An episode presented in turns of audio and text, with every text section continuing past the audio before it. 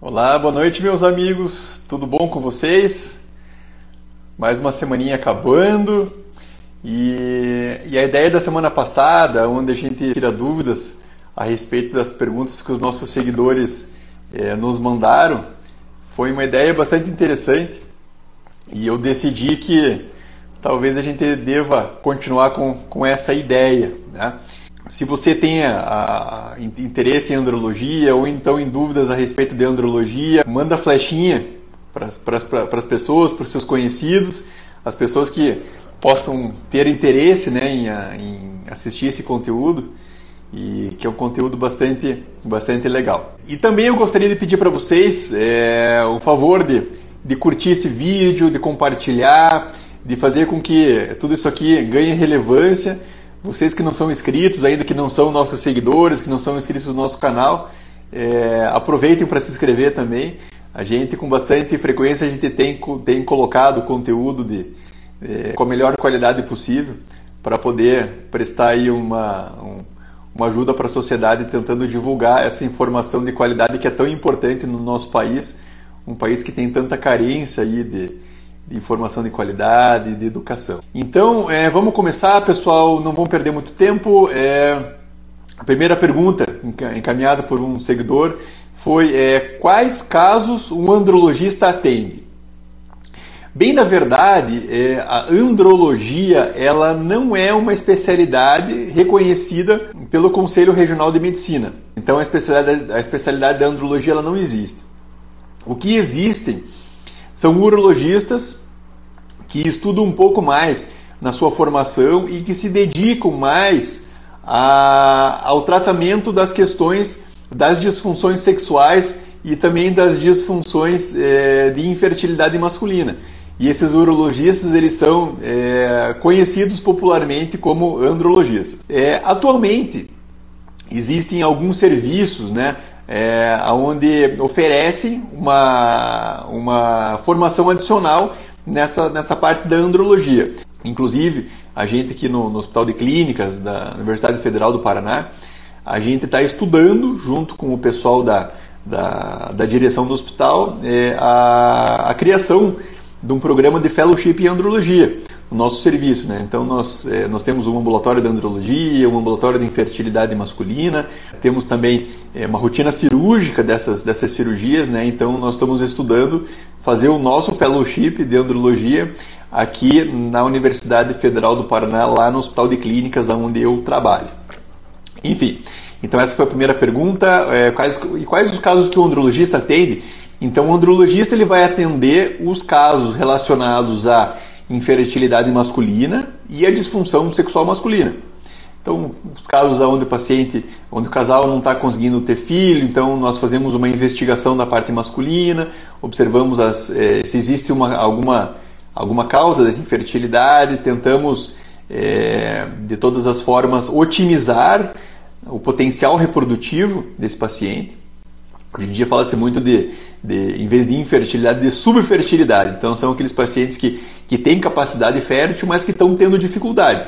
Então, esses pacientes subférteis, a gente faz um trabalho de investigação, nós fazemos um trabalho de, de identificação de possíveis alterações e um trabalho da melhoria dessa fertilidade. Então, orientando melhores hábitos de vida, algumas vitaminas, investigando a parte hormonal do paciente, ver se do ponto de vista hormonal existe alguma coisa a ser feita. Né? E boa parte das vezes a gente consegue melhorar essa, essa fertilidade. Tratar a varicocele quando está presente, é, afastar de fatores deletérios, de fatores é, tóxicos relacionados às vezes ao trabalho do paciente, relacionado às vezes também ao seu dia a dia. Então é mais ou menos isso aí e que um andrologista atende. Da parte da disfunção sexual, então as disfunções eréteis, ejaculação precoce, curvatura peniana, doença de Peyronie, é, desejo sexual hipoativo, as alterações relacionadas também à produção dos hormônios sexuais, da testosterona, reposição de testosterona investigação de por que, que essa testosterona está baixa é, e inclusive alguns, é, algumas possibilidades de tratamentos alternativos para subir a testosterona que não seja a simples injeção de testosterona. Né? Então somos isso, isso são os casos aí de modo geral que ah, realização de vasectomia, reversão de vasectomia. Então são vários casos, tudo que se relacionar então à infertilidade, a fertilidade, planejamento familiar e vida sexual do homem são os casos onde o andrologista atende e que, que vai tentar resolver esses problemas. Segunda pergunta. Parada de maturação dos espermatozoides não obstrutivo. Ainda é possível produzir espermatozoides? Então, a pergunta dessa nossa seguidora é, é relacionada muito provavelmente a um caso de azospermia. Né? A azospermia é uma alteração que leva à infertilidade, onde o homem não possui a presença de espermatozoides no seu ejaculado. Nesses casos, a gente faz uma ampla investigação, uma investigação da questão genética, da questão dos fatores, dos fatores hormonais, alguns exames de imagem que são importantes nesse caso também. É, e nessa investigação, a nossa principal, nosso principal objetivo é saber se essa azospermia ela é mais provavelmente obstrutiva ou não obstrutiva desse caso para a gente poder propor o tratamento mais adequado. Via de regra, os tratamentos na azospermia, eles são baseados na fertilização in vitro com a recuperação de espermatozoides através da técnica de uma tese, que é uma biópsia testicular. Acontece que nessa biópsia testicular não é sempre que nós achamos espermatozoides. Do ponto de vista estatístico, a chance de se achar espermatozoides no modo geral, do modo global, desses pacientes que têm uma azospermia não obstrutiva, a chance é de mais ou menos 59%. Acontece que assim, os pacientes que a gente não acha os espermatozoides, então eles vão precisar usar espermatozoides de alguma fonte. E geralmente essa fonte é uma fonte de banco de sêmen.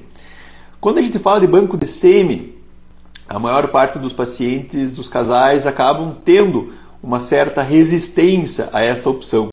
Mas é a opção que existe quando a gente não acha espermatozoides no testículo. E o que, que pode ajudar a gente a saber se a nossa chance de deixar espermatozoides é maior ou se a nossa chance é menor? Até algum tempo atrás, é, era rotina se fazer uma biópsia testicular, que a gente chamava de biópsia testicular prognóstica. Essa biópsia testicular, então, a gente fazia uma, uma aberturinha no testículo e tirava é, um fragmento do tecido testicular e mandava isso para análise. E a gente sabe que a análise desses fragmentos elas vão dizer para a gente como é que está a produção dos espermatozoides naquele momento, naquele testículo. Então existem alguns padrões de histologia de biópsia. São eles a histologia normal, a espermatogênese, a espermatogênese normal, a parada de maturação tardia, a parada de maturação precoce e a síndrome de Sertoli-Only. Então, dependendo do tipo da histologia, a gente sabe que a gente tem mais chance ou menos chance de deixar espermatozoides naquele testículo quando a gente vai fazer uma tentativa de recuperação de espermatozoide.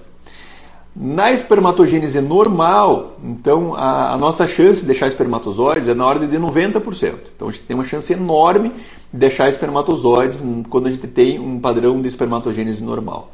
Em contrapartida, quando nós estamos diante de uma síndrome de Sertoli-Only, a chance de a gente deixar espermatozoide nesses testículos, ela beira a chance de 20%. Então a gente tem muito, muito, muito mais chance de não achar do que achar. E existem os graus intermediários, onde são essas paradas de maturação.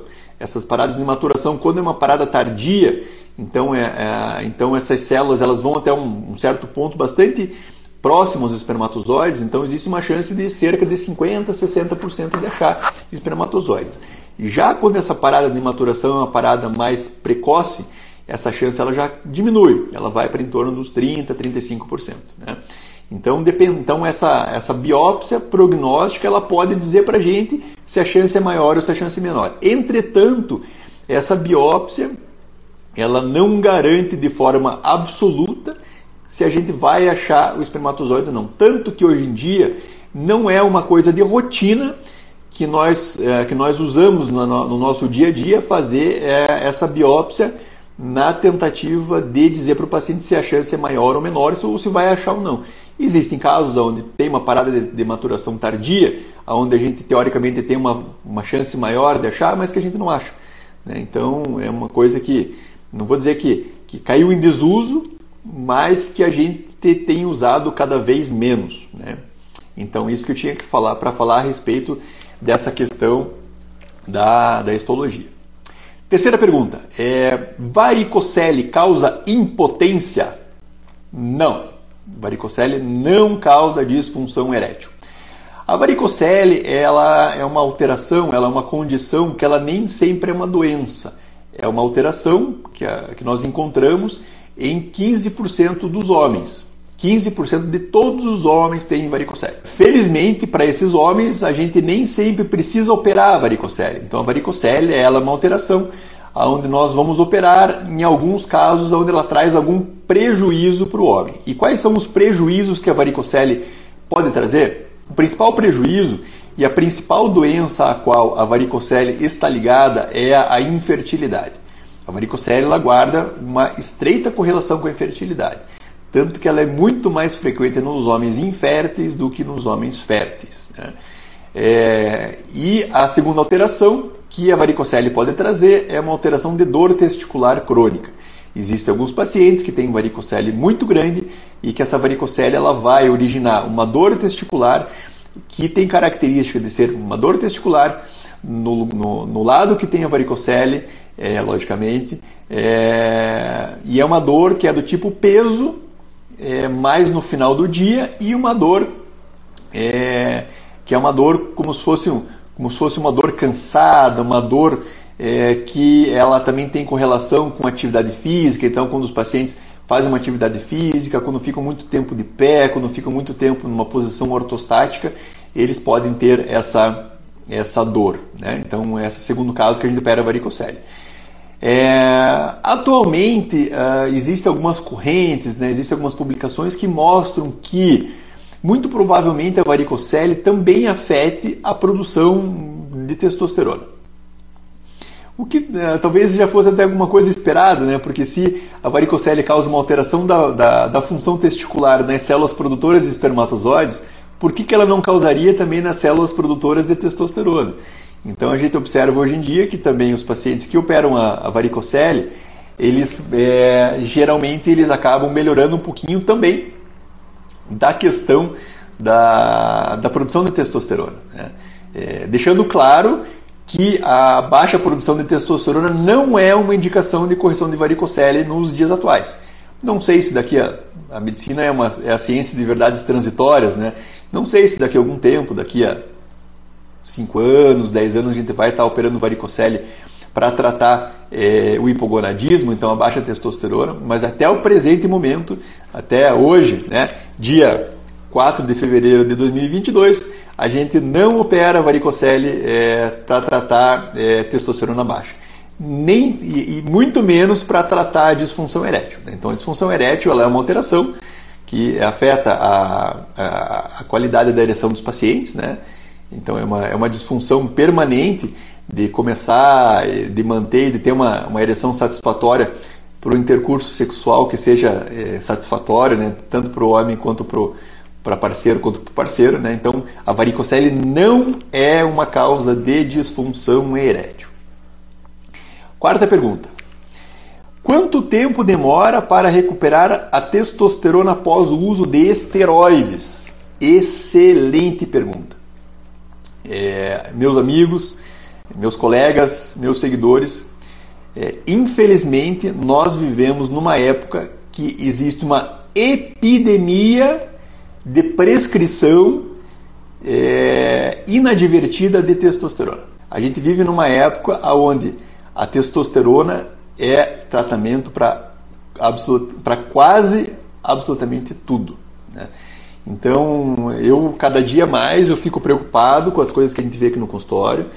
É, todos os dias praticamente eu atendo pacientes que fizeram uso de, de esteroides anabolizantes, seja para ganho de massa muscular, seja é, para várias alternativas, né? pacientes que, que às vezes foram orientados, às vezes não foram, que a testosterona do modo de um uso inadvertido, a testosterona é, de uma forma erroneamente é, utilizada, ela traz muito mais prejuízo do que benefício. Muito mais. Então, é, esses pacientes que usam testosterona são é, de modo inadvertido, logicamente, né? existem aquelas indicações clássicas onde o paciente tem a, a, disfunção sexual, onde ele tem uma alteração da função muscular, da função cognitiva, do sono, né, do libido, tudo isso associado à, à testosterona baixa, aí sim tem indicação de fazer testosterona. Mas é o que a gente não vê hoje em dia. Né? A minoria absoluta dos pacientes que vêm aqui na clínica eh, tomando testosterona, eles, eles precisam usar testosterona. Então, a, a testosterona, quando ela é usada é, do modo de uma injeção intramuscular ou então de uma reposição é, por alguma via é, parenteral, o organismo vai reconhecer que essa testosterona está vindo de algum lugar e o nosso organismo, ele infelizmente, ele foi feito para seguir a lei do menor esforço. O nosso organismo, ele identificando que a testosterona está vindo de algum lugar, ele vai diminuir, ele pode até cessar a produção da própria testosterona. Então, o que, que vai acontecer? O organismo ele vai ficar dependente do uso da testosterona exógena. Né? Então, aí o homem vai ficar dependente do uso da testosterona e nesse mecanismo de dependência da testosterona, o nosso, a gente tem uma, uma glândulazinha no, no nosso, metade do nosso cérebro que chama-se hipófise. É nessa glândula onde são feitos os neurotransmissores, onde são feitos os hormônios a partir de, neuro, da, a partir de informações de neurotransmissores, são feitos os hormônios, dois hormônios chamados FSH e LH, e esses hormônios eles são muito importantes para a função testicular. Quando o homem usa testosterona é, do modo inadvertido, ou então às vezes até mesmo do modo, do modo com, uma, com uma indicação clássica correta, então essa produção do FSH e do LH ela vai baixar bastante, e aí o nosso testículo ele vai entrar num processo de uma diminuição de função, tanto da produção da testosterona quanto da produção dos espermatozoides. Né? Acontece que ah, nem sempre quando a gente cessa a, a administração da testosterona, é, o, no, nosso, a nossa glândulazinha começa a reproduzir a, o FSH e o LH. E então a gente tem aí um dado que mais ou menos 19 a 20% dos pacientes que fizeram uso, uso crônico de testosterona acima de dois anos, é, então esses pacientes eles não vão ter uma recuperação da função testicular. Então eles nunca mais vão produzir eh, testosterona no seu testículo e eles nunca mais vão produzir espermatozoides também, porque esse testículo ele entrou num processo de atrofia. Né? Já é assim, existe uma parcela no qual a gente suspeita a testosterona e a principal medida na recuperação da função testicular após a utilização do, dos esteroides anabolizantes, a principal medida é suspender o uso. E aí, após a suspensão do uso, pode demorar um tempo, entre que pode variar de seis meses até dois anos, é, entre a suspensão da testosterona e a possibilidade da retomada da função testicular, tanto para a produção dos espermatozoides quanto para recuperação da função da produção da testosterona. Né? Então, a resposta para esse nosso seguidor, quanto tempo demora para recuperar a testosterona? De seis meses a dois anos, é, nos casos onde a recuperação é, acontece. Né? Então, 20% dos casos, essa recuperação não vai acontecer. Então, fica aí o alerta para que, se você for iniciar o uso da testosterona, que isso seja realmente. Tem uma indicação clínica que, que diga que você realmente precisa do usar essa testosterona. Porque o uso inadvertido da testosterona traz muito mais prejuízo do que risco para esses pacientes. Certo, pessoal? Quinta pergunta já? Ô louco, está passando rápido a nossa live, hein? Qual o tipo de enxerto ideal que, se deve, que deve ser usado para a realização da cirurgia da curvatura peniana? Então, é, nos casos da curvatura peniana, da doença de Peyronie, dependendo do tipo da curvatura, quando nós temos curvaturas muito acentuadas, acima de 60 graus, acima de 90 graus, ou então, quando nós temos é, é, pênis de tamanhos, é, não vou dizer inadequados, não vou dizer inadequados, mas eu vou dizer de tamanho o qual a gente, uma previsão de tratamento de pós-operatório, a gente vai ter menos do que 12 ou 13 centímetros. É, então que a gente acha que se a gente fizer um, simplesmente uma aplicatura, esse tamanho de pênis ele vai ficar funcionalmente inadequado. Então nós lançamos mão de uma técnica de correção de Peyronie por conta da incisão da placa e da, e da colocação de enxertos. Esses enxertos eles é, são materiais biológicos ou não é, que tentam substituir, que tentam mimetizar a estrutura da, da túnica albugínea, que é a túnica do nosso pênis onde acontece a ereção, dentro da qual acontece a ereção. Então, uma, a, o enxerto que a gente usa, a gente precisa do enxerto que seja um enxerto no qual a gente tenha uma disponibilidade, não, então que esteja à nossa disposição para a gente poder utilizar, um enxerto que não provoque muita reação inflamatória, porque a reação inflamatória ela vai evoluir com fibrose, pode piorar ainda mais a curvatura. Né? É, a questão de custo é, no, no, nosso meio também é bastante relevante. Né? E a questão de quanto que esse enxerto vai retrair ou não no pós-operatório. Habitualmente, nós temos aí à nossa disposição dois tipos de enxertos. Os enxertos de pericárdio bovino né? e os enxertos de submucosa de intestino porcino, de intestino de porco. O enxerto que a gente tem mais à disposição é o enxerto de pericárdio bovino. É, entretanto, é, dentro dos enxertos de pericárdio bovino, nós temos dois enxertos. Nós temos os enxertos de pericárdio bovino conservados em glutaraldeído, que é uma substância utilizada para esterilizar esse pericárdio bovino. Né? E temos os pericárdios bovinos, que são conservados numa substância de, chamada de polietileno-glicol. Essa substância de poli, polietileno glicol ela é uma substância que causa uma, uma, uma menor reação da, da questão da celularidade e da inflamação desse, desse enxerto.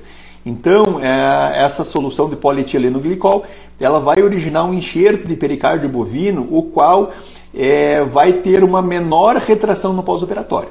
Né? Então, dentro dos pericárdios bovinos, todos eles podem ser utilizados, o pericárdio bovino conservado em glutaraldeído é um pericárdio bovino que ele precisa, a gente precisa tomar algumas, alguns cuidados no intraoperatório, lavar bem esse enxerto, tirar bem esse glutaraldeído antes de fazer a colocação dentro da cirurgia, com o risco de se a gente não lavar, a gente vai, vai levar uma reação inflamatória muito grande e possivelmente uma grande retração desse enxerto no pós-operatório. Né? E tem o enxerto de polietileno glicol, onde em teoria esse enxerto ele não, ele não sofre nenhum tipo de retração. Acontece que o enxerto de, de pericárdio bovino conservado em polietilenglicol, ele, ele é mais ou menos aí, eu vou dizer para vocês, quase que 50 vezes mais caro do que o conservado em glutaraldeído. Né? Então a gente tem essa questão da limitação da, da questão financeira desse, desse pericárdio bovino é, conservado em polietilenglicol. Para vocês, pra vocês terem uma ideia, é um pericárdio bovino conservado no glutaraldeído, ele é um pericárdio bovino que ele deve estar custando em torno de 250 a 300 reais. Né?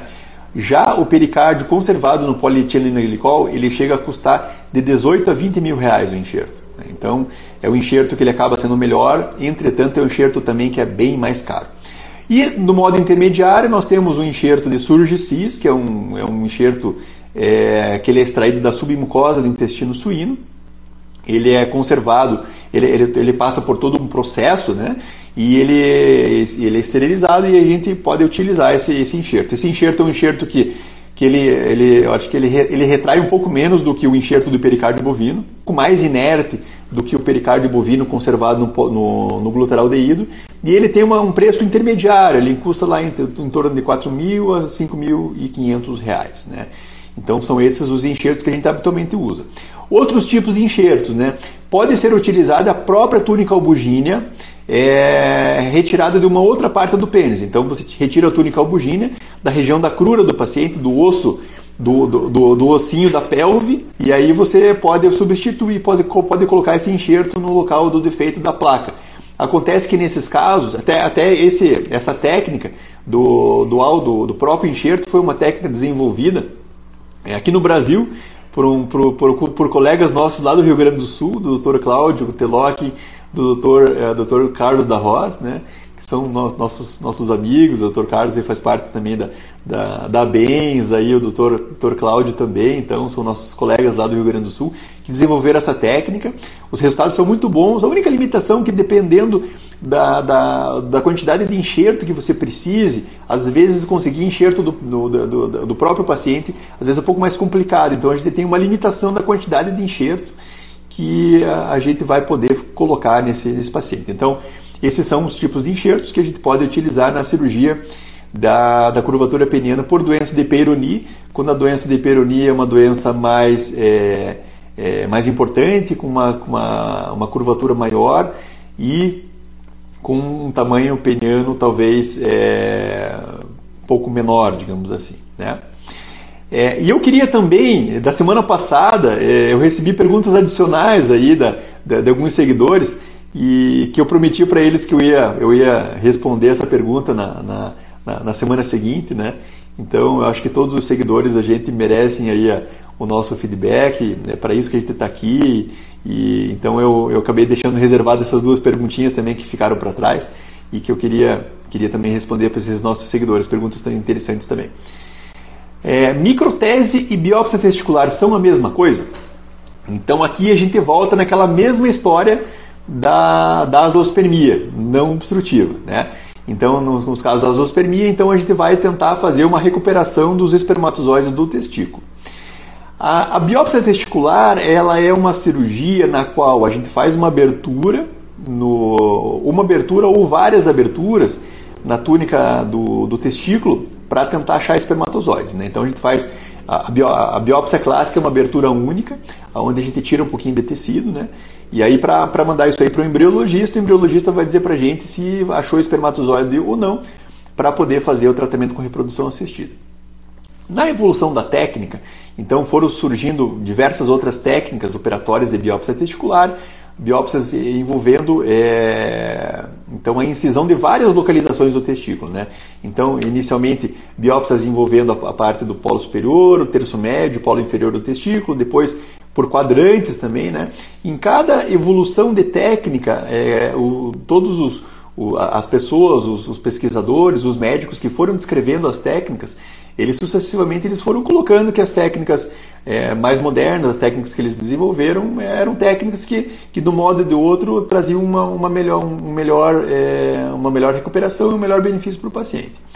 E a técnica mais moderna, digamos assim, de uma recuperação, a qual a gente acredita que é uma técnica que existe maior chance de recuperação dos espermatozoides, ela chama-se microtese. Né? Nessa microtese é feita uma abertura única no testículo e uma exposição de todo o parênquima testicular. E esse todo o parênquima testicular, a gente examina esse parênquima no, no microscópio e no microscópio a gente vai ver é, porções desse parênquima testicular que estão próximas a vasos de nutrição. É, especialmente é, parênquima, então esse tecido, túbulos seminíferos que estejam, que estejam ingurgitados.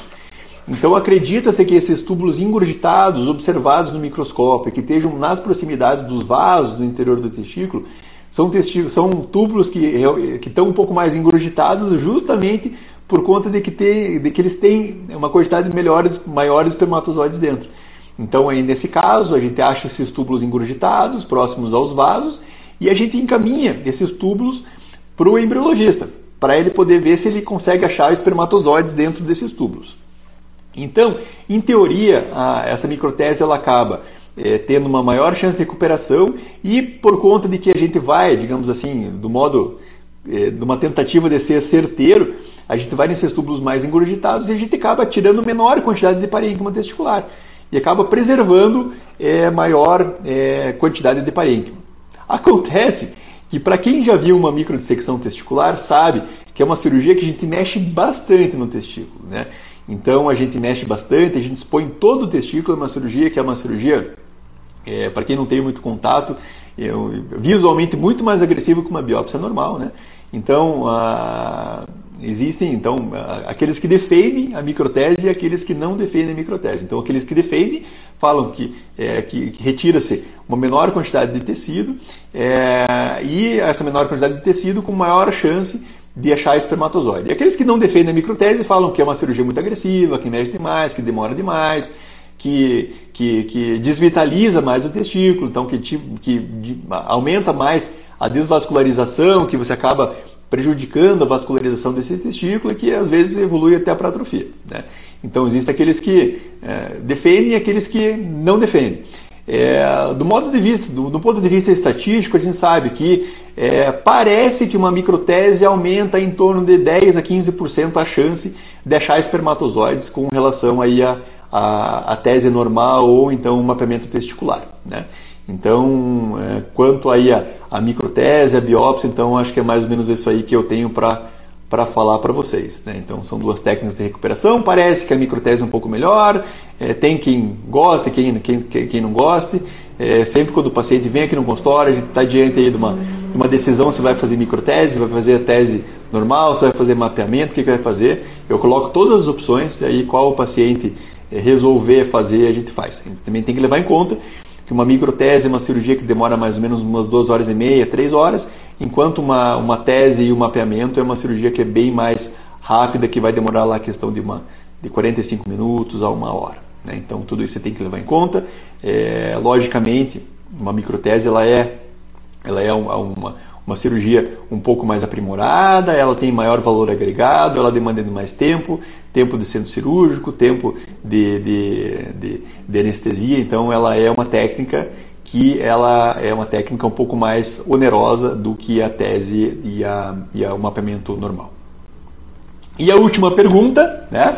É, como evitar ou controlar ereções involuntárias no pós-operatório da curvatura congênita? Então, o que, que acontece? Voltando na questão da curva, das curvaturas penianas, né? então existem aqueles casos daqueles pacientes, daqueles, daqueles rapazes, daqueles homens, onde eles têm uma curvatura peniana congênita. Então, o paciente, desde o início das suas, das suas, das suas atividades sexuais, ele nota que ele tem uma curvatura peniana. Então, o pênis é torto. E torto durante a ereção. Então, ele não é, o pênis não é torto quando ele não está em ereção e é torto com ereção. Né? E aí, nesse caso, então, a gente faz uma cirurgia, uma cirurgia é, que a gente faz uma plástica interna desses corpos cavernosos para fazer com que o pênis fique reto e que esse paciente tenha uma maior facilidade ou então que ele não tenha dificuldade para fazer penetração com a sua parceira ou com o seu parceiro. Acontece que nessa cirurgia é uma cirurgia que a gente mexe bastante na estrutura do pênis. Né? Então a gente precisa fazer um desenvolvimento do pênis, a gente precisa soltar o nervo do pênis. Então é uma cirurgia que é uma cirurgia é, é uma cirurgia invasiva, uma cirurgia trabalhosa, uma cirurgia que que demanda de, de, uma, de mexer bastante no pênis. Né? É, e a, a, gente tem também que os pacientes, é, é, os, os, homens, né, do modo geral, é, aqueles homens que têm uma saúde vascular dos seus pênis, eles têm um negócio chamado ereções involuntárias, que pode acontecer à noite, de dia, de manhã. Geralmente são ereções que elas são mais, é, são mais frequentes de noite e de manhã, por quê? Porque de noite a gente está no sono REM, onde a gente não está sob a influência da nossa adrenalina, e aí, sem, ser, sem estar em influência da nossa adrenalina, a gente tem ereções involuntárias. Por quê? Porque o pênis ele é um órgão que, em estado de repouso, ele, ele, pode, ter a, ele pode ter a ereção. E essas ereções involuntárias, elas podem causar, então, é, no, no, então, no pós-operatório da cirurgia, dessa manipulação, então o paciente está com o pênis operado, né, a gente faz um curativo, faz diversas, é, diversos cuidados né, para não ter uma, ali, né, uma tensão dos pontos, mas às vezes acontece que com a ereção involuntária ele vai ter essa, essa tensão dos pontos. Isso aí pode ter um pouco de sangramento na ferida operatória, eventualmente fazer alguma, alguma equimose, algum hematoma. Né? Então o que a gente acaba orientando, na realidade, é a primeira coisa, é ficar bastante longe de situações que levem a uma ereção. Né? Então, que, que que evite de, eventualmente ver alguns vídeos, né? Evita uma, uma proximidade muito grande com, com as suas parceiras, com os seus parceiros, né? E, e eventualmente, é, quando tem essas ereções involuntárias, a gente orienta então de que a pessoa levante, passe um, uma, uma, uma, água na cara, né? Para tentar é, dar uma liberada de uma adrenalina, para tentar baixar essa, essa ereção e fazer compressa gelada. Compressa gelada ao redor do pênis e também é, pegar uma, uma, uma, pedrinha de pênis, uma, uma, pedrinha de pênis é boa, né? Pegar uma pedrinha de gelo e colocar em cima da, em cima da glande, logicamente protegida por uma, uma toalha, alguma coisa assim, para tentar é, é, esfriar a glande e aí desse modo diminuir essa, essa ereção involuntária. Né? Então são é o que a gente acaba é, orientando.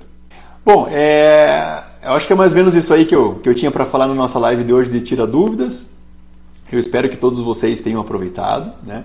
E espero também que vocês é, que tenham dúvidas adicionais, vocês possam deixar aqui embaixo nos comentários, né? As suas dúvidas, na medida do possível a gente vai tentar é, responder a todas elas, né? É, então, mais uma vez, muito obrigado a vocês. Uma boa semana. Deixe o seu joinha aqui embaixo, curtam, compartilhem, façam com que esse conteúdo ganhe relevância e para que a gente cada vez mais a gente consiga cumprir a nossa missão, que é, é prestar um bom atendimento é, e prestar uma, uma informação, trazer uma informação de qualidade para vocês que é, nos seguem, que são nossos pacientes, nossos seguidores, é, colegas médicos que pô, às vezes são urologistas, às vezes não, e que, e que podem é, se beneficiar bastante desse, desse nosso conteúdo. É, apareceu mais uma perguntinha aqui do Albino. O Albino é, colocou, doutor, a fibrose pode reverter? Pode, pode, mas ela precisa de alguns, alguns cuidados para essa reversão. É, dependendo do tipo da fibrose, existem alguns trabalhos de, de, fisioterapia, alguns trabalhos de tração. Então, fibrose pode, como ela não pode reverter, os casos deles precisam ser individualizados. Tá bom, pessoal? Então, é, um bom restinho de semana a todos, um bom final de semana, fiquem todos bem e nos falamos na semana que vem. Tchau, tchau.